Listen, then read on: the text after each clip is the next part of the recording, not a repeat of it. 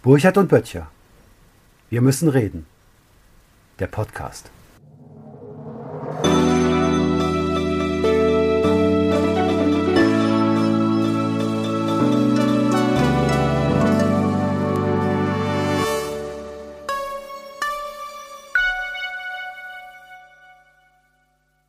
Hallo Matthias, guten Hallo Tag. Guten Tag Menschen da draußen an den Empfängern. Schön, dass ihr da seid.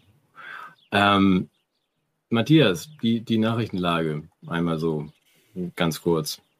Ja, also wir müssen heute Soll ich, sprechen. soll, ich, soll, ich, soll ich, darf ich? Ja, du darfst gleich über die Demonstrationen und ähm, ja, Wichtigste unbedingt, ja, darüber müssen wir Darf ich mich vordrängeln? Ja, unbedingt. Ich finde ich sehr schön, weil ich habe ja versprochen, dass ich für dieses Format jetzt Bild, Bild am Sonntag lese, aber ich habe, ich gestehe es, unter der Woche lese ich jetzt manchmal sogar die Bild, weil das ist ja wie früher so Taz und FAZ, dass man Gegengewicht hat gegen die Bild, also die BAMS ist ja eine völlig andere Meinung. Und erst recht dann, wenn die, wenn die Bild so Clickbait hat. Und das fand ich letzte Woche sehr gut. Da stand nämlich drauf Dressurgold für Deutschland. Und da dachte ich, das ist ja endlich mal, sagt es einer. Ich habe dann aber im Sport ja gesehen, Ja, dass es um, Ja, dass es um Pferde geht. Und dachte, da wäre ja auch Australien eigentlich dann inzwischen auf dem Goldplatz. Nee, die einzige Meldung, die ich jetzt seit Wochen irgendwie nicht, nicht unterkriege, und die würde ich gerne einmal zumindest erwähnen, weil ich das so großartig finde, dass es ab Herbst ein Konjunkturpaket gibt für die deutsche Kosmetikindustrie, weil die einen Einbruch von 36 Prozent letzt, im letzten Jahr erlebt haben. Habe ich auch nicht verstanden, Wie bis mir klar wurde. Ja. Ja, das ist, man sagt, das ist ja auch irgendwie logisch, dass man sagt, durch die äh, Lockdowns und durch die Maskenpflicht sind ja kaum mehr Lippenstifte verkauft worden. Also da sind 36 Prozent Einbruch und auch die Hygieneartikel sind sehr weit zurückgegangen. Weil man ja für Zoom-Konferenzen, wie wir beide wissen, muss man sich ja irgendwie nicht parfümieren. Was meinst du genau mit Hygieneartikel? Wir leben doch in einer Hygienediktatur. Ja, aber das ist ein bisschen weniger Also geworden. Ehehygiene und Ich habe solche nur, Dinge. ich hab dann, ich hab dann nur gedacht, das Problem ist ja tatsächlich gut, dass wir keine Hosenindustrie haben in Deutschland. Sonst würden die ja auch komplett einbrechen. Da braucht man ja bei Zoom auch nicht. So, okay, ernsthaft. Also jetzt ähm, Bild am Sonntag heute. Ich habe ehrlich gesagt, für mich war das frustrierend. Äh, ich bin ja selten frustriert. Aber das fand ich jetzt doch in, der ganzen Klarheit sehr schön. Ich halte sie jetzt doch mal hoch für alle, die sie nicht auf dem Tisch haben. Und vielleicht hast du sie auch nicht auf dem Tisch. Ähm, das, das Thema ist durch. Also es heißt jetzt, ne, sind die Impfverweigerer schon die Dummen? Das heißt, Impfverweigerer im Schwänzer, das Thema ist so erledigt. Und wenn ich dann lese, dass ein Arzt auf Seite 1 berichtet, er würde jetzt keine Impfverweigerer mehr behandeln, dann denke ich, das ist natürlich eine neue Form von Druck. Wir hatten ja auch schon die äh, Ansage, dass die Ungeimpften dann, dass die Triage gemacht wird. Also wenn sich ein Ungeimpfter und ein Geimpfter um die Betten streiten, Klingt irgendwie nach dann wird natürlich, ein Ungeimpfter und ein Geimpfter streiten in meinem Bett, sagt der Geimpfte. sagt der Geimpfte. Nein, Entschuldigung, es ist nicht, wir haben aber heute, nochmal vielleicht für euch da draußen, wir haben heute extra Clowns gefrühstückt, ja, um, um dem Sensenmann vom letzten Mal was entgegenzusetzen. Deshalb, blöder Witz. Es ist natürlich überhaupt nicht lustig. Ich finde es Nein. erbärmlich, ehrlich gesagt. Weiß nicht, wie wir das, wir wollen solche Meldungen ja nicht nur nennen, sondern auch kommentieren. Und soweit ich weiß, ist äh, das ärztliche Ethos darauf ausgerichtet, un, ohne Ansehen des Wertes der Person Menschen zu behandeln. Wir behandeln auch angeschossene Terroristen und Straftäter. All das gehört dazu. Offensichtlich gilt das nicht mehr für Impfverweigerer. Auch ein interessanter Punkt, dass man jetzt nicht mehr von Ungeimpften, sondern von Impfverweigerern spricht. Mal abgesehen davon, dass es ja auch Leute gibt, die aus gesundheitlichen Gründen da noch nicht mal in, in Betracht kommen, selbst wenn sie wollten. Ja, Mhm. fällt mir wenig zu ein, oder?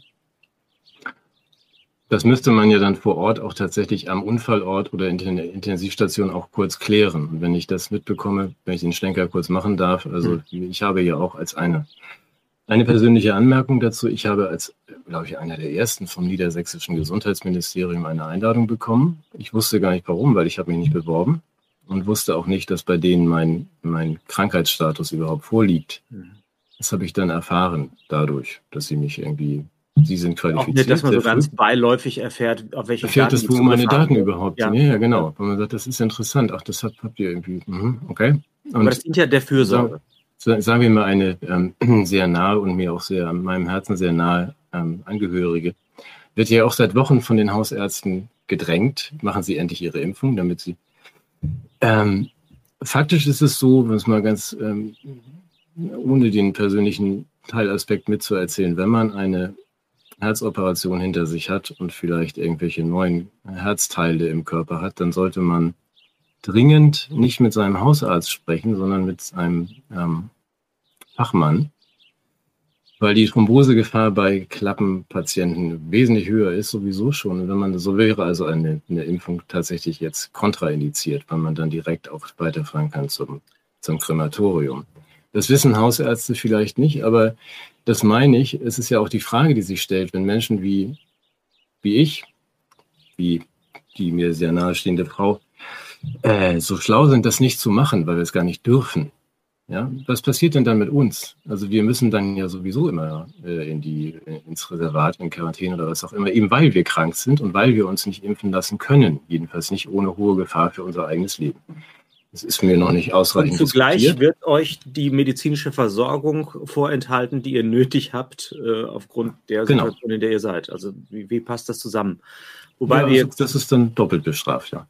Ja, und das zeigt, glaube ich, die, den Irrsinn der ganzen Geschichte, wobei eben auch Leute, die, sagen wir, nicht dieses Krankheitsbild haben und aus, aus einer Abwägung heraus eine Impfung für sich selbst nicht in Betracht ziehen, auch denen sollte man das natürlich nicht vorenthalten. Ne?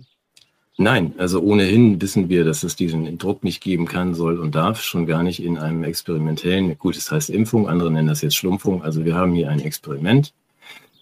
Ähm, äh, zur Teilnahme kann man jetzt keinen zwingen und eigentlich auch nicht irgendwie Druck ausüben. Da sind wir uns sowieso einig. Aber jetzt, wenn wir im Detail sind und in die Zeitung gucken und sagen, jetzt behandelt mich der Arzt nicht mehr, Intensivstation nicht, ich darf auch nicht mehr ins Krankenhaus und mein Herz nochmal angucken lassen, weil ich ja nicht geimpft bin.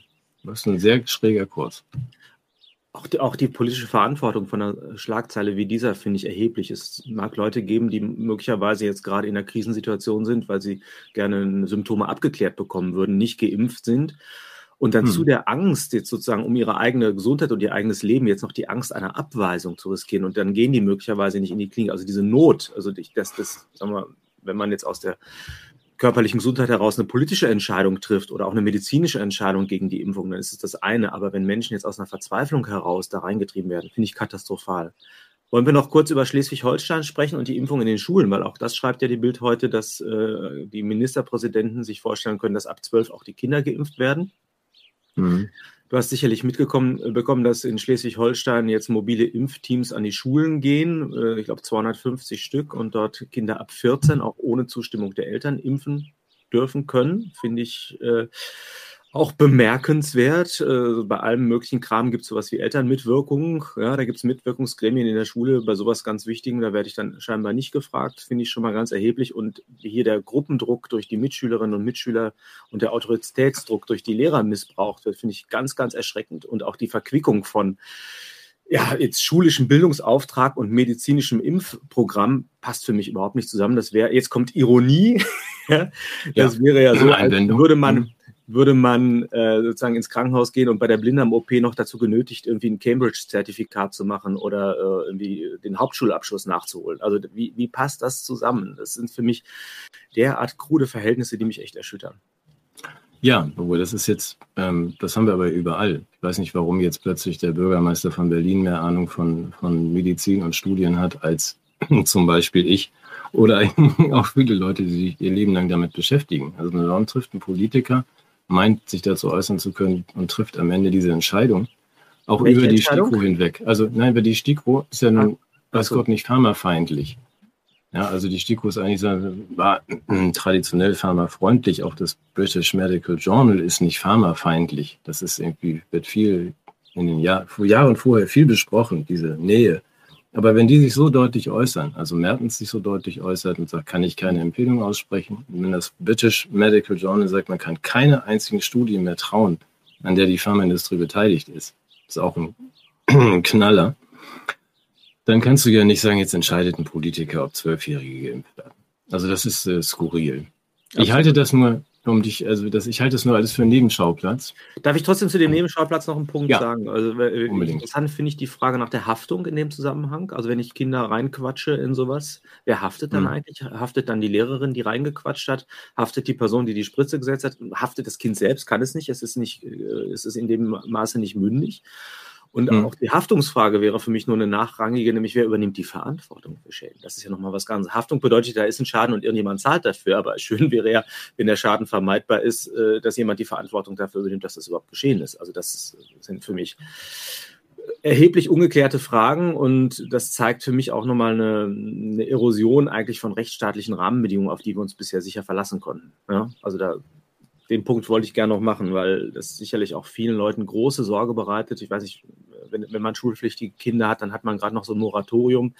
In der Zeit der Sommerferien ist man gewissermaßen entlastet von diesem äußeren Druck. Wenn jetzt die Schulzeit wieder beginnt, dann bedeutet es natürlich auch, dass ich Entscheidungen treffen muss, was mit meinem Kind in dieser Zeit passiert. Wie ich es ausrüste, schicke ich es zur Schule. Und da wäre mein Rat, also das dann irgendwann auch mal mit den verantwortlichen Personen zu besprechen, also auch mit den Lehrern in Kontakt zu bleiben.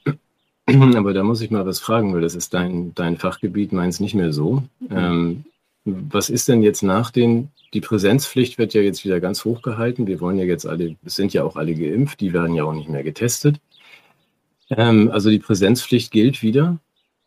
Wir hatten das ja angesprochen mal vor mhm. zwei Wochen, glaube ich. Also, dass man sagt, ähm, was passiert denn, wenn ich mein Kind nicht impfen lasse und wenn es dem Gruppendruck standhält und dem Lehrerdruck, dann wird es alle zwei Tage getestet. Kann ich das Kind dann auch aus der Schule rausnehmen und sagen, ähm, ich beschule das jetzt selbst? Ehrlich gesagt weiß ich das so genau nicht. Äh, offiziell sicherlich nicht. Es besteht Schulpflicht. Ja, und ähm, deshalb ist, ist der Druck auf die Eltern ja auch so groß. Aber die besteht ja in beide Richtungen, entschuldige. Also die ja, die Schule hat ja auch eine Pflicht gegenüber dem Kind, ja, genau. Genau, wenn das Kind da nicht hingehen ich weiß, kann. Ich weiß, sein. ich weiß, ehrlich gesagt, okay, ich bin selbst okay. auch in dieser Blase. Ich habe gesagt, ich reg mich darüber jetzt nicht auf. Ich, ich schiebe das auf den Zeitpunkt, wo es soweit ist, weil ich sonst verzweifle.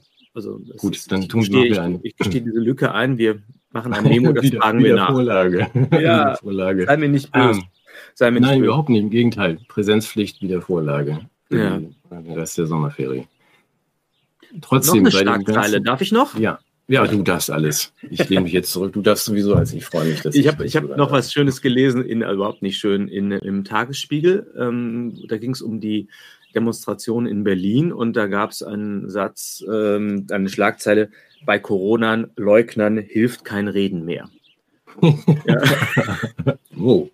Ja. Okay. Also, erstmal, ja, ja, eine harte Ansage. Also, ich meine, der Kontext ist vielleicht ein bisschen harmloser, als der Satz klingt, dass man, man vergleicht ja die, die CSD Demonstrationen, wo ja sehr viel Lebensfreude und Vielfalt zelebriert wurde und sagen wir mal auch nicht zu jedem Zeitpunkt sämtliche Corona-Maßnahmen beachtet wurden. Also eher im Gegenteil, aber die durfte ja stattfinden mit einer durchaus äh, großen Teilnehmerzahl, während man ja am Wochenende jetzt hier die ganzen Sachen äh, mit fadenscheinigen juristischen Gründen ähm, verboten hat, ja. was ich ja. äh, ehrlich gesagt auch als, ich habe schon kurz überlegt, also meine Frau hat mir das nahegelegt, ob ich nicht heute einen Trauerflor tragen solle für das Ende von Demokratie und Rechtsstaat, weil das ist nicht Gleichbehandlung vor dem Gesetz, was wir hier sehen. Und die Begründung des Autors im Tagesspiegel war halt so, ja, also da, da hat es auch kein Reden, keinen Sinn. Wir wären so unverständig und, und einsichtslos, äh, dass jetzt, wo nicht mehr, äh, wer nicht hören will, muss fühlen. Das ist für mich so ein bisschen mhm. Konsequenz. Hier mhm. maßt sich jemand eine pädagogische Rolle an ja, im politischen Raum, die sich überhaupt nicht gehört. Also ich, dieser Autor ist nicht mein Erzieher und auch der Staat ist nicht mein Erzieher, sondern als Bürger habe ich Rechte und operiere auf Augenhöhe mit all diesen Leuten. Finde ich schon mal heftig.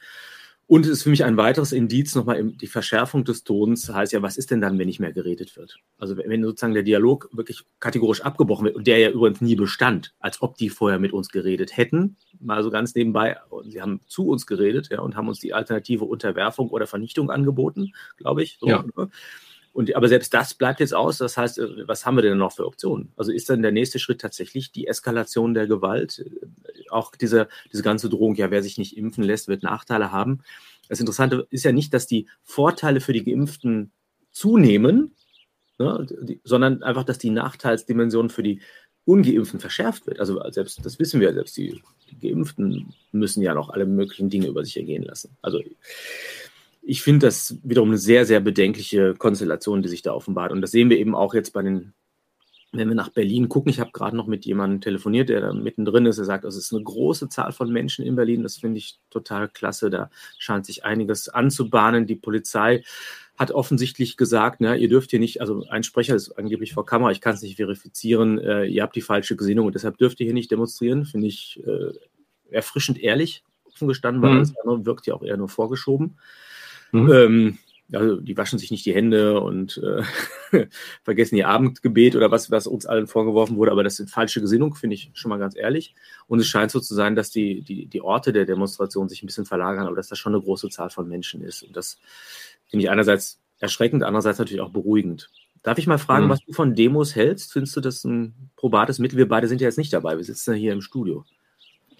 Naja, du kennst mal, also im, im Grunde ja, in normalen und vernünftigen Verhältnissen finde ich, demonstrieren irgendwie als, als Bürgerrecht, Teil des Grundgesetzes, versammlungsfrei und so weiter, alles richtig. Was ich seit Anfang sehe, deswegen meinen leichten Vorbehalte, das weißt du ja auch, ist, dass die, nennen wir das mal Gegenseite, ähm, ja, jede Demonstration und äh, jedes äh, Fußballspiel sogar, aber jede Versammlung von mehr als fünf Menschen zu einem Superspreader-Event aufzublasen versucht.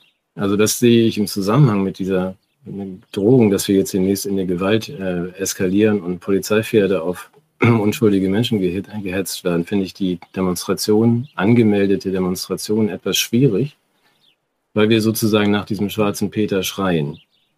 Ja, also wenn man dann sagt, ihr könnt jetzt jeder Versammlung von mehr als 5000 Leuten, könnt ihr andichten, was ja, wie gesagt, auch in Wembley versucht wurde, danach sterben die Leute wie die Fliegen mhm. und äh, das in der Mainstream-Filterblase weitergetragen wird, dann sehe ich da eine große Gefahr, dass die dann auf uns losgehen, die anderen scharf gemachten. Das ist mein einziger Einwand gegen Demonstrationen. Gebt denen nicht diese Entschuldigung, uns, uns irgendwie über den Haufen zu reiten. Mhm. Also dabei bleibt es auch. Also wir auf unserer Seite des ähm, des Spektrums, um es mal vorsichtig zu sagen. Natürlich wissen wir, dass diese Gefahr nicht besteht, dass das alles unsäglich ist, dass wir nicht demonstrieren müssen, dass wir eine Genehmigung der Regierung einholen müssen, um gegen die Regierung zu demonstrieren. Nee, das ähm, hat sich ja inzwischen erledigt, weil äh, ja der Konsens ist, Leute, die gegen die Regierung sind, sind schlechte Leute, äh, schlechte Menschen und potenzielle Mörder, also dürfen sie nicht demonstrieren. Das heißt, die Regierung hat jetzt die Bedingungen dafür geschaffen, dass sowas wie öffentliche Kritik an ihnen grundsätzlich unterbleibt. Ist ja eigentlich ganz schön, oder? Ungepflegt durchregieren. Aber, okay, dann lass uns mal rübergehen, weil das ist, ähm, das sehe ich dann ja auch. Also, was hier fehlt, in der hier, in der Bild, in der FATS, genau. in der, in der, in der, weiß ich nicht, was habe ich hier noch? Irgendwas habe ich für dich gekauft. Und zwar die Süddeutsche. Die Bravo, achso, nee. Ja, die Bravo auch. Ein Starschnitt, endlich der eine Starschnitt Travolta. Nee, aber was? Ähm, da fehlt nee, mir noch ein Teil zur neuen Schule. Ähm, was fehlt, ist, ist Frankreich in, in allen Zeitungen im ganzen Mainstream. Also außer da haben sich fünf Leute versammelt, äh, wird ja nicht berichtet darüber, dass Frankreich schon einen Schritt weiter ist. Also dass die Franzosen, glaube ich, schon verstanden haben, dass der, dass der Gegner nicht Covid ist, sondern dass wir einen anderen, wir einen anderen Gegner haben. Und mit wir meine ich die Ungeimpften und die Geimpften und die Polizei und die Demonstranten. Da baue ich also oder hoffe sehr, dass die Franzosen weitermachen und dass, dass wir verstehen, dass es hier gar nicht um Covid geht. Mir scheint es bei vielen Franzosen angekommen zu sein, dass man sagt, seit Macron diesen Pass sanitär irgendwie die Katze aus dem Sack gelassen hat. Äh, es geht hier um eine völlig andere Agenda. Es geht darum, dass wir immer wissen wollen, wo ihr seid und so weiter. Seitdem gehen die Franzosen, also ungeimpfte wie geimpfte, Polizei, Feuerwehr und Demonstranten ja offensichtlich in vielen Städten gemeinsam über die Straßen und sagen so nicht. Finde ich total super. Also, ja, ich auch, aber das findet hier nicht statt. Es wird nicht mal erwähnt, dass es in Frankreich Demonstrationen gibt. Das ist so auch, also das ist dann mein Westfernsehen, ist ja quasi dann das Internet für mich. Das sage ich, oder die Telegram-Kanäle, dass ich sehe, was in Nizza los ist, von meiner Frau und ihren französischen Freunden höre. Und du, glaube ich, auch dann den einen oder anderen in Frankreich. Genau, eine Freundin in der Normandie, das finde ich ganz süß. Sie hat sich sehr lange auch über mich informiert und fand Frankreich sehr lahm, das Land der Revolution. Ja. Kommt irgendwie nicht auf die Beine. Und inzwischen ist es so, dass da Zeit versetzt, aber doch mit einem tieferen Verständnis und auch nochmal mit einem anderen Element von Zivilcourage die Leute auf die Straße gehen. Also die, die liebe Freundin organisiert inzwischen in der Normandie äh, äh, Demonstrationen in der Weise, wie du sie beschreibst, friedlich. Also sie tragen alle weiße Symbole, um zu sagen, also von uns geht keine Gewalt aus. Hm. Sie vereinen tatsächlich geimpfte, ungeimpfte Maskenträger, nicht Maskenträger. Das ist, ist, ist gar nicht das Thema. Pass sanitäre ist das ähm, sicherlich das Schlüsselwort, gegen das es da geht. Und Da muss ich eine Sache, und das können ja vielleicht unsere Zuseher auch nochmal nachvollziehen. Ich habe es nicht mal geschafft, es zu verifizieren. Aber sie hat mir vorgelesen, dass auf der Regierungsseite in Frankreich in der Erklärung der Menschenrechte in, äh, in wichtigen Paragraphen Bedingungen hinzugefügt wurden. Also das heißt, die Bedingungen, äh, die Menschenrechte gelten nicht mehr unbedingt, sondern sie gelten nur unter der Voraussetzung, dass sie dem Allgemeinwohl nicht schaden. Damit hat man äh, okay. sozusagen eine, ein wesentliches historisches Dokument äh, den Zeitumständen angepasst. Und ich vermute mal, dass dabei auch ein gewisses Machtinteresse eine Rolle gespielt hat. Wenn das stimmen sollte, äh, wir werden das beide recherchieren und verifizieren, halte ich das für eine ungeheure Geschichtsfälschung, die mich an Orwells 1984 erinnert. Ja, aber das ist ja das, wo wir auch hinsteuerten auch schon. Also, dass man sagt, äh, Grundrechte ja und auch Wiederherstellung der Grundrechte, Menschenwürde und, na, also Rechte auf Unverletzlichkeit und so weiter und so fort, dass man auch das hier ja schon eigentlich mit der Einschränkung macht, wenn ja. ich ehrlich bin. Also, dass man auch schon sagt, aber nur für Geimpfte. Also nur wenn du ein bestimmtes genetisches Merkmal hast. Ich finde dieses Impfen auch ein blödes Wort. Also man addiert ein genetisches Merkmal. Wer dieses genetische Merkmal hat, der darf irgendwie äh, Bahn fahren und wer das nicht hat, der geht dann halt zu Fuß. Das mhm. hat natürlich große Ähnlichkeit mit nicht nur Orwell, sondern auch vielen anderen Systemen, die wir kennengelernt haben. Dass die politische Praxis so ist, wie du sagst, ist erschütternd. Ja, aber ich mhm, finde, aber, ja. ich meine, sozusagen, dass man in heilige Texte, wir haben ja keine heiligen Schriften mehr. Das wäre so, als wenn der, du jetzt das elfte Gebot plötzlich in die Bibel schreibst, du sollst dich impfen. Ja? Mhm. Ähm, dann würde man auch sagen, das ist übergriffig. Also das ist vielleicht, weil ich jetzt äh, Philosoph bin, äh, finde ich das einfach nochmal eine Unerhörtheit äh, sondergleichen, dass man jetzt einfach sich an diesen Texten vergreift, um Absolut. eine aktuelle Agenda sozusagen nochmal mit Legitimität zu verdienen, äh, äh, versehen. Oder man, man fühlt sich wirklich den Autoren, die da viel Gehirnschmalz reingesteckt haben, überlegen und, und, und redigiert einfach in sowas rein. Also, ist, also du hast völlig recht im Hinblick auf die politische Realität ist das, was dem Text da gesch geschieht, marginal. Also Buchstaben leiden nicht, das ist mir schon klar. Und gleichwohl ist es für mich wiederum ein Kulturbruch, der einfach im Moment zeigt, es ist alles möglich. Übrigens, was auch nicht, darf ich kurz noch sagen, wir werden da ja, ja. weitermachen, äh, das, was auch in den Schlagzeilen nicht mehr vorkommt, sind die Flutopfer. Hm. Ja, ist, doch, ja, ich, ist noch, also ich habe ein bisschen Schlamm und so weiter, doch, doch. Ein bisschen also Schlamm kommt noch vor, aber trotzdem nochmal, das will ich auch nochmal sagen, ich, am liebsten, ich würde es jede Sendung sagen, diesen Menschen geht es elend. Hm. Ja, wir haben alle das Video, glaube ich, gesehen von Anni und Martin, die da durch Maischoss, glaube ich, fahren oder an andere Sachen. Ich weiß es äh, von einem lieben Freund und Kollegen, wo die gesamte untere Etage kaputt ist, wo wirklich äh, alle Bücher abgesoffen sind und das, das, das dauert fort und das ist, lässt sich offensichtlich auch medial nicht mehr so behandeln, dass man irgendwie Profit rausschlagen kann. Die Sache ist durch. Ich sage es einfach nur nochmal. Mhm. Ja, okay. Also das ist, ähm, wie gesagt, ich habe die Bild, das habe ich überblättert. Wahrscheinlich habe ich dann auch noch eine, eine Meldung kurz gesehen zum, zur Flut, aber hm, weiß ich nicht. Ja. Aber du bist ja im Olympiateam, sehe ich, mit deinem T-Shirt, oder? ja, ich habe ja, weggeschwommen bei der Flut. Steh doch mal ja, auf. Nein, das, nein tue ich nicht. Aber das, also, das oh. habe ich ja nur an, weil du mir letztes Jahr, letztes Jahr, letzte Woche gesagt hast, ich wäre jetzt irgendwie Team Sensenmann, das stimmt ja gar nicht. Ich bin noch irgendwie der reinste Frohsinn und versuche das jetzt. Ich werde das eskalierend von Woche zu Woche hoffentlich weitertreiben. Du komponierst noch schmissige Musik für die Kapelle auf der Titanic.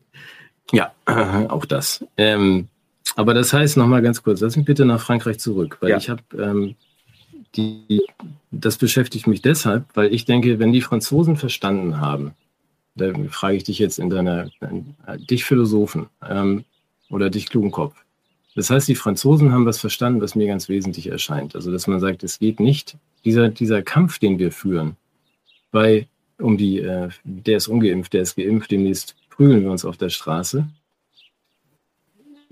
Unter völliger Weglassung aller Fakten und der Zahlen, wenn ich die mal kurz, also ich habe gestern mal geguckt, wie viele Corona-Tote, jeder davon ist schrecklich und wenn er 95 ist, wir in Deutschland haben und hatten, also gestern hatten wir vier Menschen zu beklagen, die mit Covid gestorben sind. Insgesamt waren es aber 3000. Also wir haben jeden Tag ungefähr 3000 Tote in Deutschland. Das heißt, also 2997 sind an was anderem gestorben. Ja, oder 96 oder so. Aber dass man sagt, dass man die Verhältnisse verlieren wir völlig aus dem Auge die ganze Zeit, ist ja auch in Ordnung. Es verwundert einen ja nur, also mich jedenfalls, mhm dass man sagt, dass, warum, warum haben wir uns in den Haaren, die Franzosen zum Glück nicht mehr, aber warum haben wir diese Konfrontation? Also wir haben beide Hälften, die Ungeimpften wie die Befürworter oder Nicht-Befürworter gehen aufeinander los. Das ist eigentlich völlig überflüssig. Es ist gerade vor dieser ganzen, in dieser Sachlage überflüssig. Aber, und nochmal, die Franzosen haben es jetzt geschnallt und äh, ziehen an einem Strang und scheinen mir zu sehen, um was es wirklich geht. Also, dass sich dann plötzlich diese Kraft dieser beiden Gruppen, das ist ja toll. Ich finde sogar den Tagesspiegel in seiner also die, die und die Geimpften und die unsere Gegner in ihrer Organisation und in wie, wie cool die uns fertig machen, also wie sie uns zensieren. Und das finde ich als von der äh, hat ja eine große Kraft. Und ich die finde auch auf, uns, gut, auf ja. unserer Seite, unserer, auf der Seite der Demonstranten, der Telegram-Kanäle, der irgendwie, wir sammeln hier Geld für irgendwas, wir können auch Ken, Ken FM vom Mond senden lassen. Also auch da ist eine große Kraft in der, in der Bewegung. Ja, also diese beiden Bewegungen haben sehr viel Kraft. Und wenn ich mir jetzt vorstelle, du stell dir mal vor, diese beiden Teile, wie in Frankreich, würden verstehen, der Gegner ist nicht Covid, sondern der Gegner sind Macron und der Pass Sanitär, hinter dem Facebook und Google stehen. Also ich würde gerne an diese Stelle, ich ja, würde gerne an diese Stelle toll. kommen, ja. wo man sagt, wir haben jetzt so schön geübt, ein empfundenen Gegner fertig zu machen. Ja, lenken wir die Eine, Energie doch gegen die Leute, die es jetzt, wirklich jetzt stell dir, Ja, stell dir, ja. das meine ich doch. Stell dir mal vor, die Welt versteht das, was Frankreich jetzt zu verstehen anfängt, und zwar ja. das ist gar nicht der Gegner. Wir sind nicht, das sind nicht unsere Gegner. Darf, ja, ich, darf ich kurz noch einen kleinen, kleinen Tropfen Wasser in den Wein gießen? Ich habe ich hab ja, wir ja. haben ja beide Clowns gefrühstückt. Ich habe dummerweise so einen Weißclown gefrühstückt. Du kennst die? Das sind die, die so ein bisschen melancholischer sind. Ja, ne? ja, ich weiß, ja. ja. Hm. Äh, gab es bei uns beim Bäcker nicht mehr. Also, nee, ich will auch auf das Positive hinaus. Ähm, und was mich echt auch wiederum mit Hoffnung erfüllt, ist, dass die Franzosen jetzt kommen. Es gibt auch sowas wie eine zweite Welle von Menschen, die kritisch werden in unseren Reihen. Aber was hm. wir vielleicht auch ernsthaft mal nochmal sagen müssen, ist, dass sich auch viel im Moment zerlegt, dass viel Frustration da ist. Und ich würde es zurückführen darauf, ich muss ja ein bisschen auch immer die Literaturgeschichte bemühen, ja, dass wir in so einer kafkaesken Situation gefangen sind. Du kennst Kafka äh, vor dem Gesetz zum Beispiel, das ist ja immer der Versuch einer scheiternden Kontaktaufnahme, beziehungsweise der Versuch einer Kontaktaufnahme, die scheitert. Das ist also jemand, der möchte zum Gesetz und da steht ein Türhüter, der lässt ihn nicht ein und äh, man scheitert, man kommt nicht weiter und was macht man?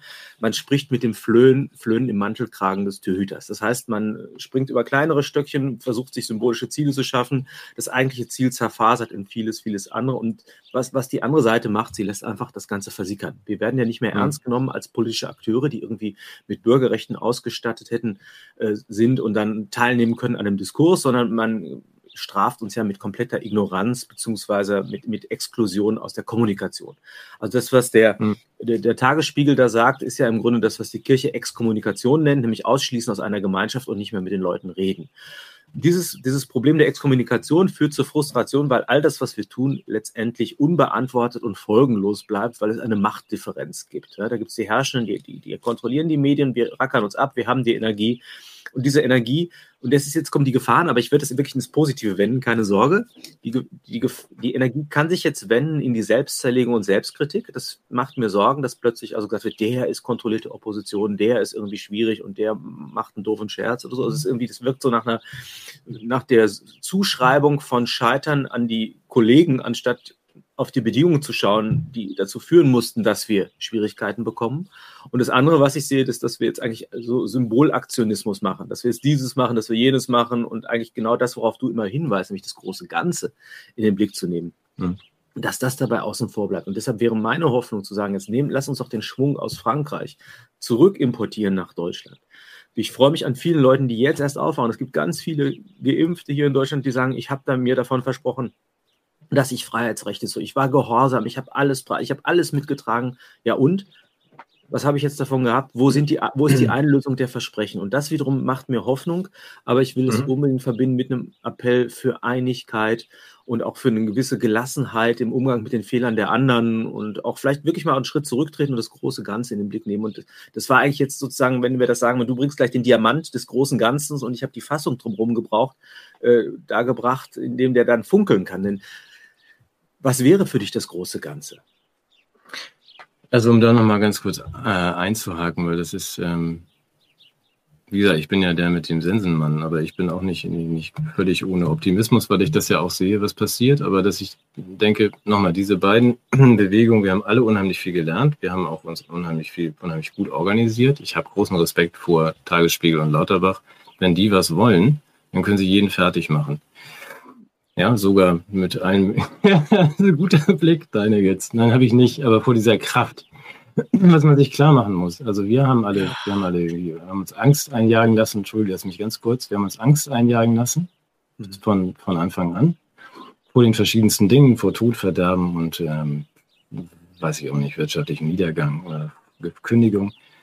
Es ist immer noch an derselben Stelle. Wenn man sagt, unsere gesamte, unser gesamtes Verhalten nach diesem Punkt 1, wir haben es mit einer gemeingefährlichen Krankheit zu tun, die jeden zweiten umbringt, der sich davon äh, anstecken lässt. Das ist ja nicht der Fall, aber von diesem Punkt aus, das ist unsere Sorge gewesen zu Beginn der Pandemie, ähm, auch durch die Modellierung von Drosten, Ferguson und so weiter und Panik machen, dass man sagt, die eine Fraktion fährt jetzt weiter auf diesem Kurs und wir fahren mit unseren anderen Zahlen, die wir kennen, auf einem anderen Kurs und sagen, kommen zu völlig unterschiedlichen Ergebnissen. Aber man muss sich einfach klar machen, wenn wir an den Ausgangspunkt zurückkehren, mit den anderen zusammen und sagen, was ist denn nun wirklich passiert? Mit was haben wir es hier wirklich zu tun? Mhm. Dann kommt man zu dem Ergebnis, nein, wir haben uns von Anfang an geirrt. Kollektiv. Wir können auch wieder gerne Freunde sein. Wir haben uns von Anfang an geirrt, das Verhalten war von Anfang an falsch. Ich weiß, dass Menschen das schwerfällt, das einzusehen. Würdest du das auch für dein eigenes Verhalten? Was, dass ich mich geirrt habe? Ja. In diesem Fall nicht, oft sonst gerne, ja. Ich kann mich hervorragend irren. Äh, wenn ich mit anderen zusammenarbeite, können wir uns noch hervorragender irren, weil wir uns gegenseitig bestärken. Aber es muss möglich sein, auf dem Weg zu sagen, es, ist, es war falsch. Ja. Also habe ich überhaupt keinen Zweifel daran, dass du charakterlich diese Größe hättest. Nur das ist ja nett von dir. Nee, nee ich, meine, ich will auf was anderes hinaus. Ähm, es wird ja dadurch, dass ja nur einer von beiden Recht haben kann, wird es eine Mehrheit geben, die falsch lag, die hat sich ins Boxhorn jagen lassen und eine Minderheit, die recht hatte. Es ist ja also auch so, dass selbst offizielle Stellen ja unsere ganzen äh, frühen äh, Aussagen jetzt bestätigen im Hinblick auf äh, Wirksamkeit von Masken, Lockdown, Gefährlichkeit des Virus, äh, Sinn des, der Impfung und so weiter. Das ist ja, es ist ja im Grunde alles inzwischen belegt, nur eben noch nicht politisch kommuniziert.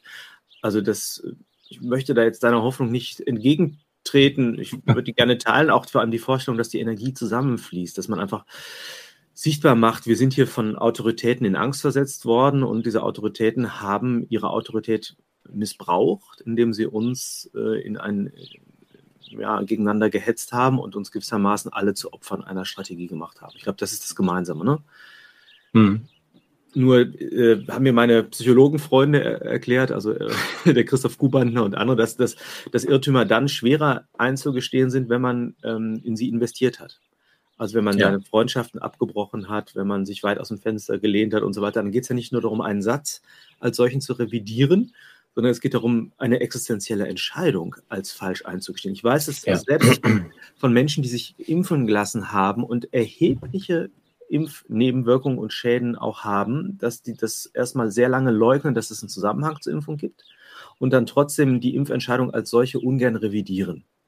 Hm. Und da ist es auch eine Frage, glaube ich, unserer Sensibilität, nicht dann zu sagen, äh, tja, wir hatten recht, das geschieht dir jetzt auch so. Das, ich, weil letztendlich, nee, das ist, ähm, sowas Schäbiges entdeckt man ja manchmal in sich und zugleich, glaube ich, schämt man sich sofort, weil natürlich errare humanum est, also Irren ist menschlich und ähm, insofern verbietet sich da jetzt jede Form von Rechthaberei und so weiter. Also, also hast du noch einen zweiten Weg zueinander finden können, um die Kräfte zu vereinigen? Weil ich bin ein bisschen skeptisch, dass es ja, auf nee, der okay. Ebene des rationalen Diskurses gelingt. Ich finde es total gut, dass du heute skeptisch bist, weil normalerweise bin ich derjenige, der sagt, das hat keinen Sinn mehr. Wir Nein, das, das wollte ich nicht sagen. Wir brauchen Schleswig-Holstein.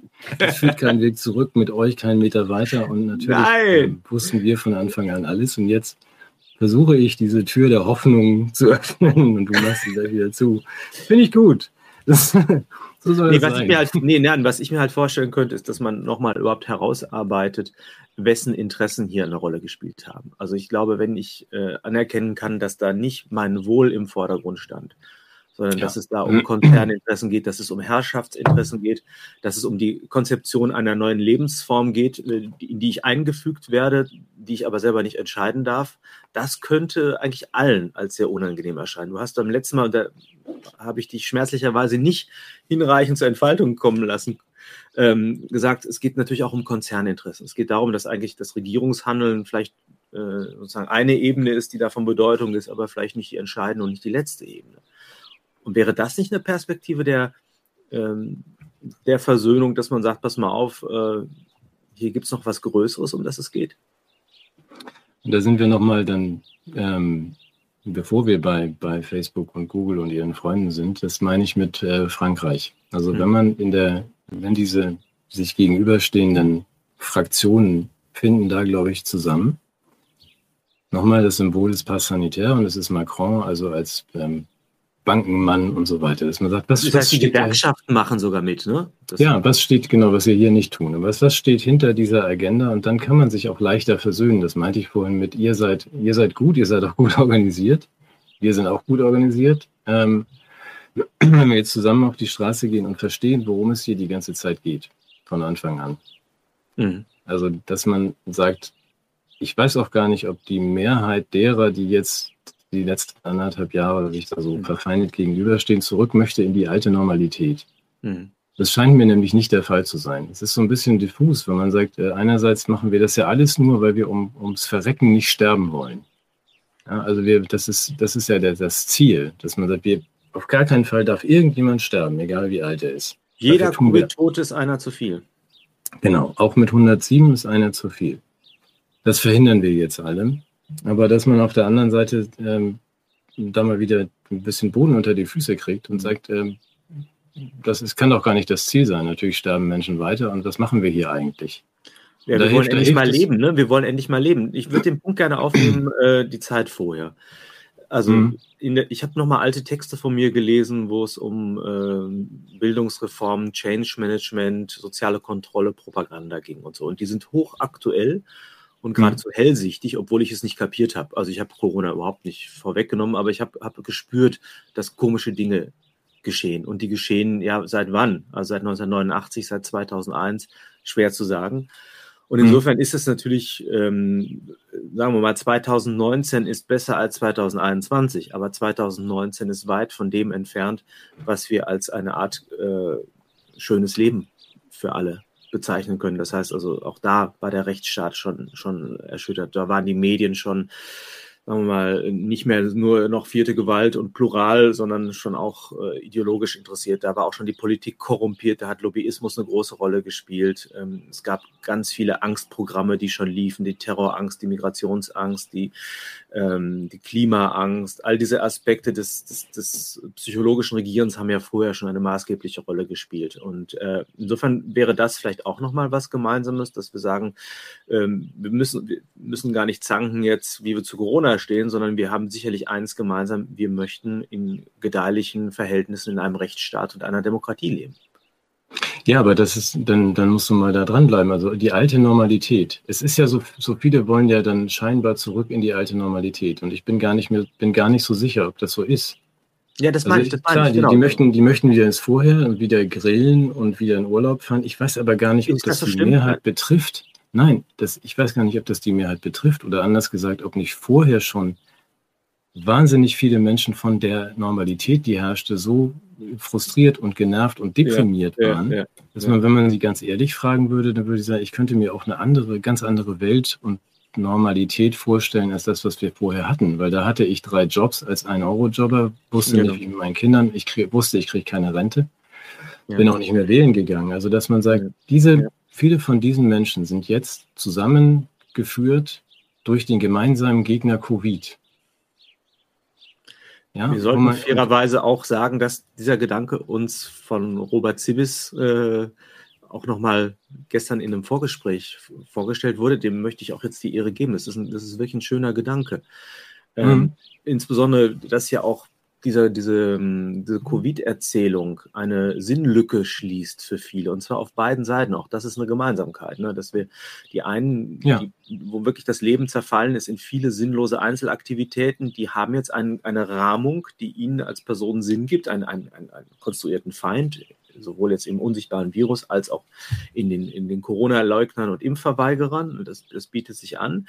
Alle Lebensvollzüge be bekommen sozusagen durch körpernahe Anordnung, wie äh, das machen alle Religionen und alle Sekten, ne? dass, dass, man, dass man sagt, ihr müsst dieses oder jenes tun, ihr müsst Zeichen tragen, ihr müsst euer Verhalten ritualisieren.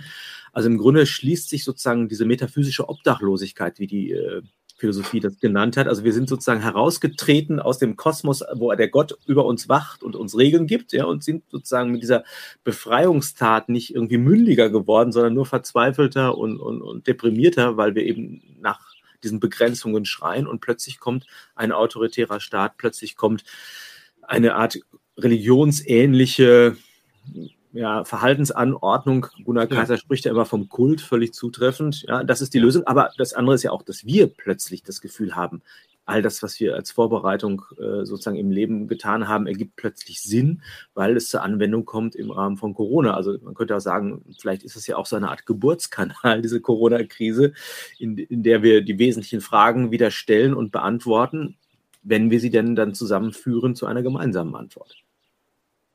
Ja, aber wohin führt dann diese, diese Neu Neugeburt? Oder wo, wo soll es denn hingehen? Also ja. in deinem Bild zu bleiben. Also genau, was also kommt dabei am Ende raus? Jetzt sind, jetzt sind wir in tiefstem Kult und in tiefst religiösem Verhalten. Wer was anderes behauptet, ist eine Hexe. Und wenn er schwerer ist als die Ente, dann wird er irgendwie versenkt. Ähm, was ist denn das Ende im, im Idealfall? Also es gibt ein Ventil, was ja geschaffen wird, das ist ja diese, ähm, diese, diese ganzen Narrative, die in Richtung Inklusion, mhm. Partizipation, Diversität und so weiter, also symbolpolitische Diversifikation in Geschlechterrollen und wer weiß was und, und Klimagehorsam. Also das ist ja das Ventil, was angeboten wird und ich glaube auch, dass der Great Reset als eine Auswegperspektive angeboten wird. Im Change Management spricht man von Burning Platform, also man macht den Boden unter den Füßen so heiß, äh, dass die Leute dahin springen, wo man sie gerne hätte. Ne? Das wäre die, sozusagen die, die, der, der verordnete Ausgang, das Ventil. Für mich wäre es tatsächlich wieder eine Revision der, der wesentlichen Grundlagen unserer Existenz. Das wäre für mich Humanismus, Demokratie und Rechtsstaatlichkeit, so wie wir das schon mal hatten. Mhm. Allerdings besser, als wir es hatten in der, in, der, in der Realisierung, weil das ist ja auch dein Argument. Ähm, wir laufen ja auf einige Probleme hinzu, die tatsächlich gravierend sind. Ja? Äh, und dadurch ist es äh, nicht besonders hilfreich, sich mit Scheinproblemen zu beschäftigen, sondern es wäre gut, die alle anzupacken. Und äh, was ich auch sehe, und das vielleicht nochmal ganz positiv, es gab ja auch eine erste Phase in der Corona-Zeit, wo die Menschen von unglaublicher Fürsorge und Hilfsbereitschaft geprägt waren. Alle.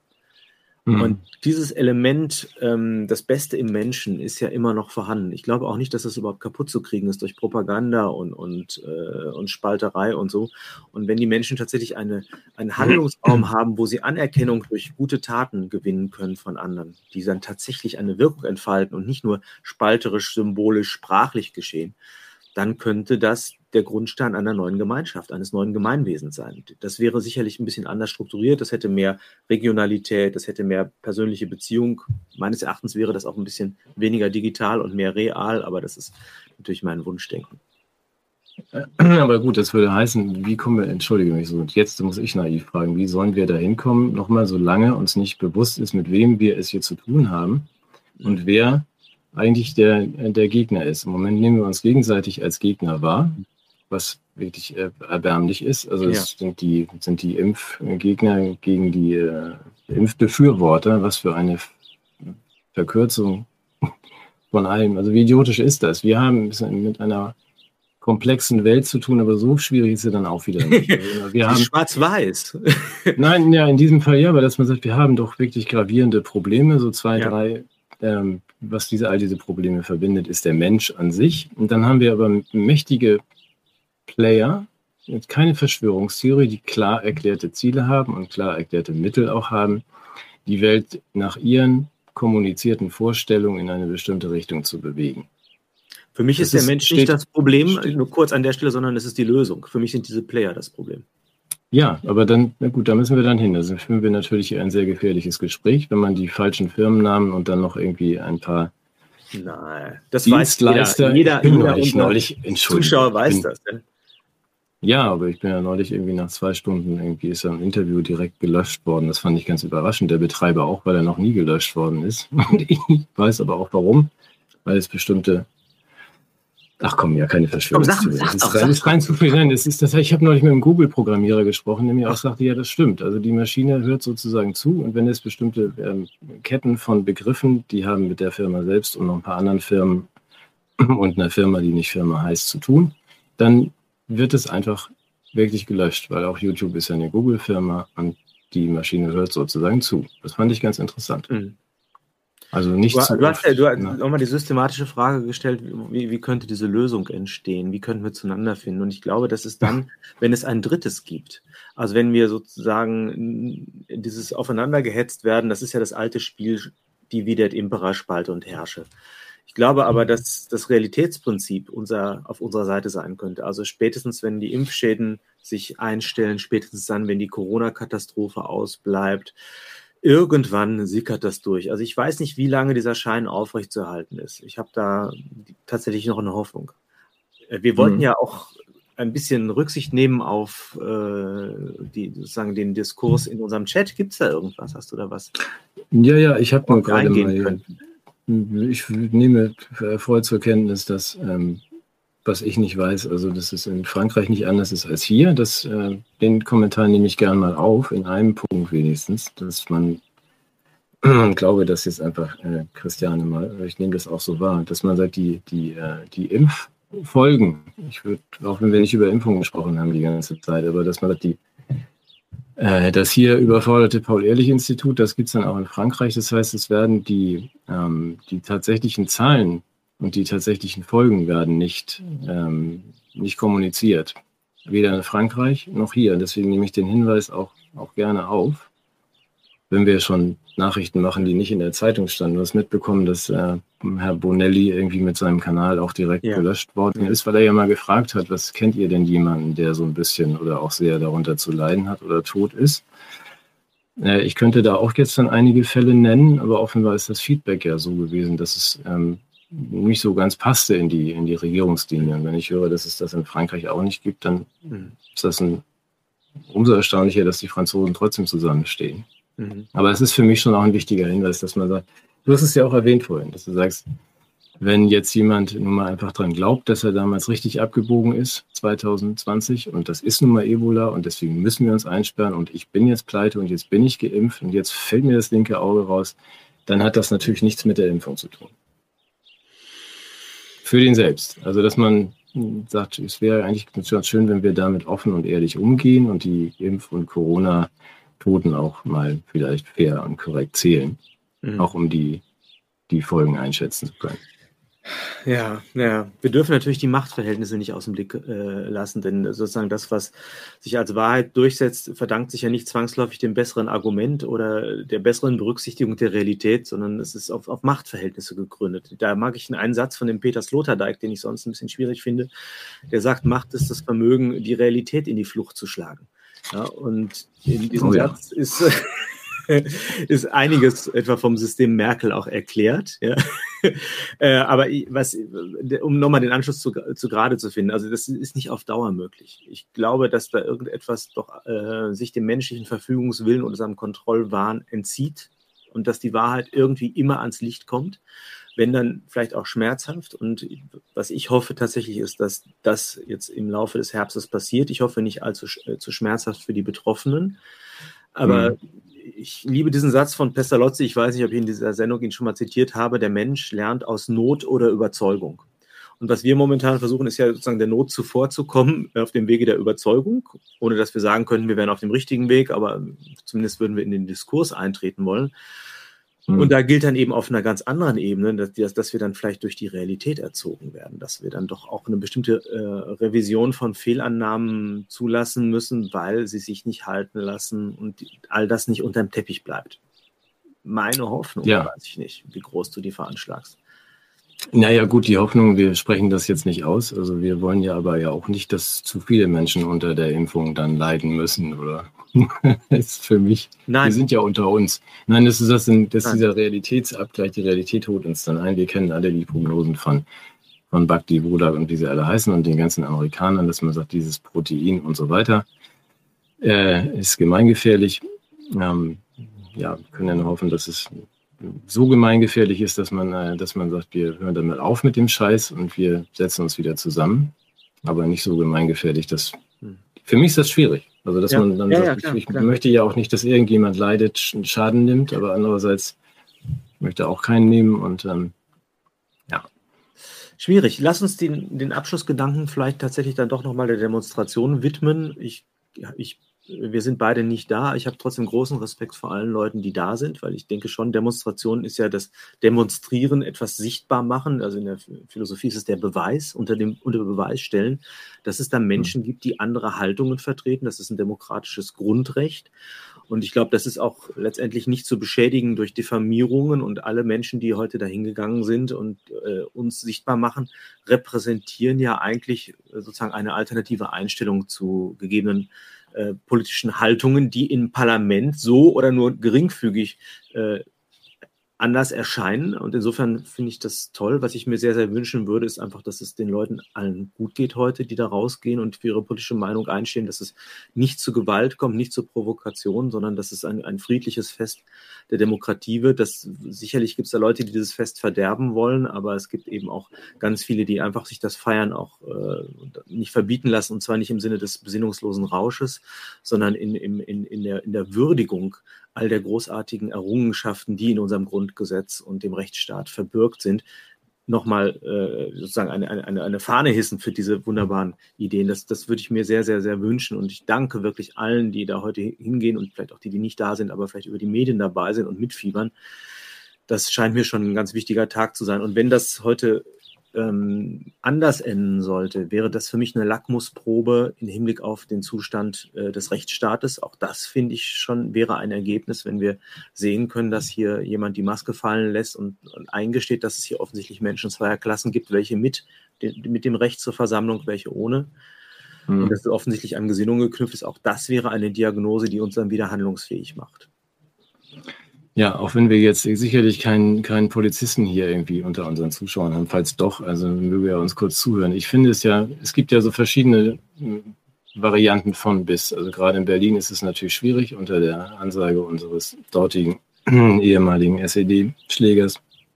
Ähm, aber trotzdem ist es ja für jeden Einzelnen, und zwar in der, in jeden Tag, die Entscheidung ist immer noch bei jedem Einzelnen. Es ist auch bei jedem einzelnen Polizisten. Es müssen ja nicht alle die Helme abnehmen und mit den Demonstranten irgendwie zusammen singen, weil ich auch die Sorge verstehe, dass man dann wieder starken Repressalien und seinen Job verliert, aber ein bisschen Zurückhaltung ähm, und einen Blick auf die eigenen Blick auf das Grundgesetz. Den kann man ja auch von einem Polizisten, der muss ja nicht demonstrieren, muss er eigentlich schon, aber gut, dass man sagt, dann haltet euch doch mal ein bisschen zurück. Also mhm. denkt doch mal dran, womit ihr es hier zu tun habt. Das sind Menschen, die ein Grundrecht ausüben und das haben sie auch. So, dass man sagt, dann lasst mal eure Pferde stecken, die Wasserwerfer auch, dass sie mal machen. Ja. Das kann man ja nur hoffen. Also, dass man ja. zumindest da, wie gesagt, ich erwarte ja gar nicht französische Verhältnisse, dass sie Arm in Arm durch die Straßen gehen. Wünschte ich mir. Aber wenn, ja. dann macht wenigstens Abstand und ähm, lasst genau. uns demonstrieren. Wollen wir uns Gut. verabschieden von unseren Zuschauern? Ja, unbedingt. Mit, mit, mit einem Gruß nach Berlin und an alle, die dort irgendwie heute unterwegs sind. Passt, passt gut auf euch auf. Und ähm, ja, es klingt jetzt ein bisschen nah. Wir sind in Gedanken bei euch, aber sind wir. Sind wir. Und sind nächsten Sonntag wieder, wieder hier. Und es wird einiges passieren mit unserer Sendung. Wir haben so tolle Ideen. Bitte bleibt dabei. Ja? Tschüss. Du meinst, wir kaufen, wir kaufen uns Mikros. Tschüss. Tschüss. Tschüss, Sven.